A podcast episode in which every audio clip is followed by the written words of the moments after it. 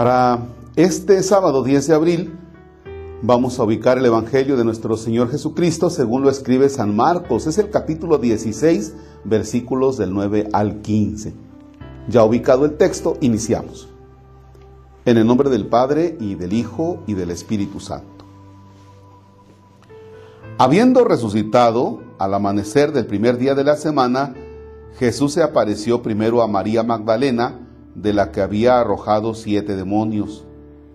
Ella fue a llevar la noticia a los discípulos, los cuales estaban llorando agobiados por la tristeza.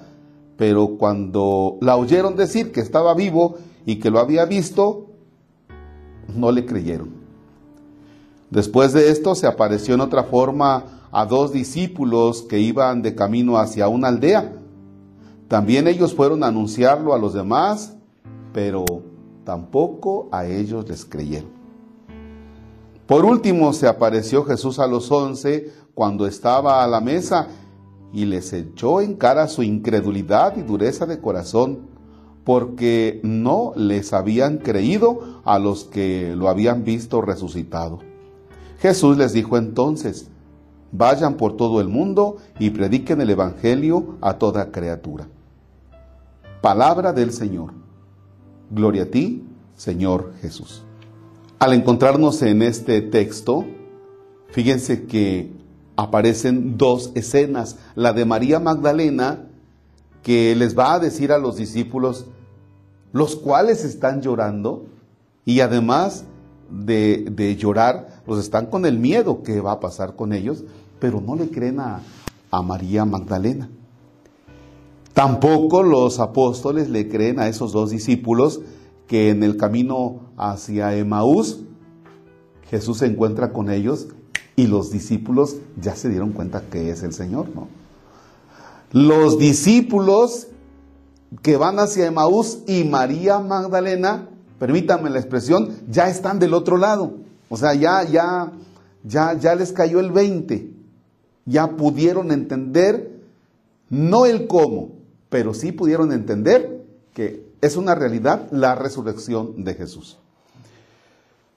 Los discípulos, los apóstoles, los once, están todavía en esta parte de que no, no, no, no, no alcanzan a, entender todavía no se desbloquean, ¿sí? Están como, como muchos de los teléfonos de ustedes, a veces cuando están en la transmisión de Facebook o YouTube, que está así dando vueltecitas y dices, ¡ah! No, no, no se destraba. O sea, así está la mente de los, de los apóstoles, de los once.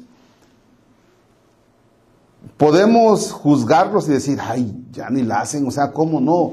Si estaba bien fácil. Pues no, no es fácil. O sea, ¿cómo entender este tema de que Jesucristo el Señor ha resucitado. O sea, si lo plantean o si lo miran, lo ven desde la Sagrada Escritura y realmente hay un abandono a creer en lo que Jesús les ha dicho de manera anticipada, pues sí, sí.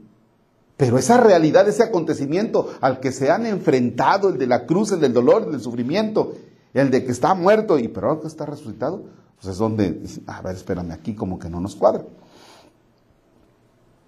como tampoco seguramente a ustedes y a mí nos cae el 20 acerca de la resurrección tuya y mía y de nuestros seres queridos.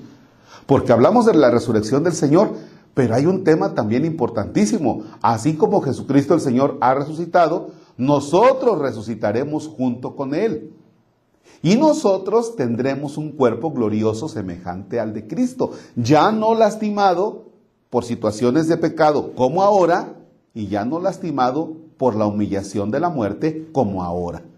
Luego entonces, luego entonces, imagina a tu cuerpo glorificado, tu cuerpo resucitado, glorioso, semejante al de Cristo, que, repito, ya no participa de la realidad del pecado ni de la dureza de la muerte, sino ahora ya resucitado y glorioso.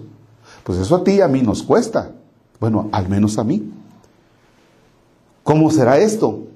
Si esto lo alcanzáramos a comprender, si esto lo alcanzáramos a comprender, estaríamos nosotros en el gozo de la esperanza de la resurrección de nuestros seres queridos y de nosotros mismos.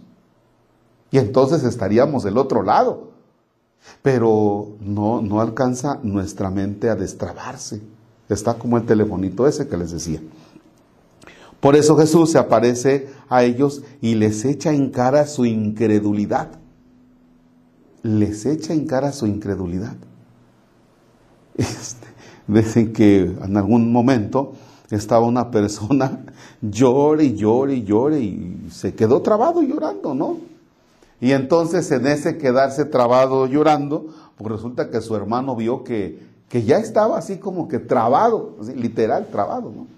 Y es entonces cuando agarra y le pone un par de cachetadas para destrabarlo, ¿no? Y los papás le dicen, espérate, espérate, espérate, no seas agresivo con él, ¿no?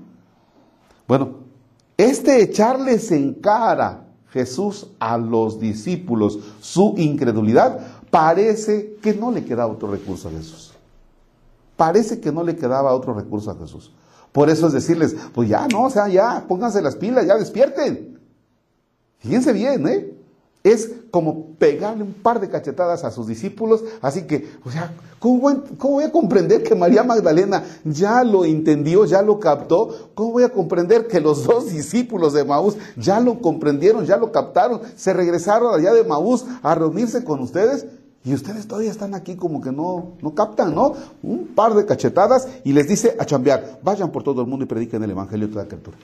Vale, pónganse a chambear. Deja de estar chillando. Destrábate de esa realidad. Perdóneme lo que voy a decir y yo sé que voy a herir el corazón, la mente, la vida. Voy a herir a más de alguien. Hey, a veces nos pasamos llorando a nuestros difuntos, uff, por los siglos de los siglos de los siglos.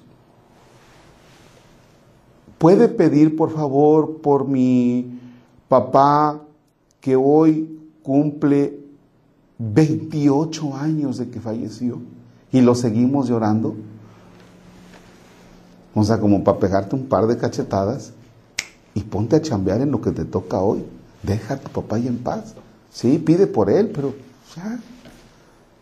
Padre, qué insensible eres. Quisiera ser realista. ¿Ya? ¿Que recordamos a nuestros seres queridos? Sí, claro que los recordamos pero como que pasarnos la vida, como los discípulos que siguen llorando todavía al resucitado, siguen llorando al resucitado. Entonces, sí, hay que llevar un duelo por nuestros seres queridos, sí, claro. ¿Cuánto? Un año, quizá dos años, porque se trata de un duelo. ¿Ya? Pero toda la vida, este texto, María Magdalena, los discípulos de Maús, les digo, están del otro lado ya. Eso ya captaron el tema de Jesús, resucitado. Los discípulos no. Por eso Jesús se presenta ante ellos de manera, si me permiten, de una manera un poco agresiva.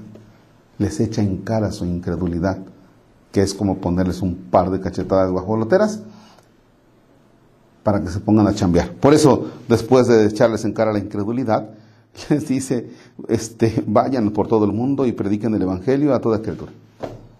La mamá que le dice al chiquillo, bueno, te pegué hace dos horas, ¿no? Ya deja de chillar y ten y vete por la coca. Ándale, que vamos a comer. O sea, así, así.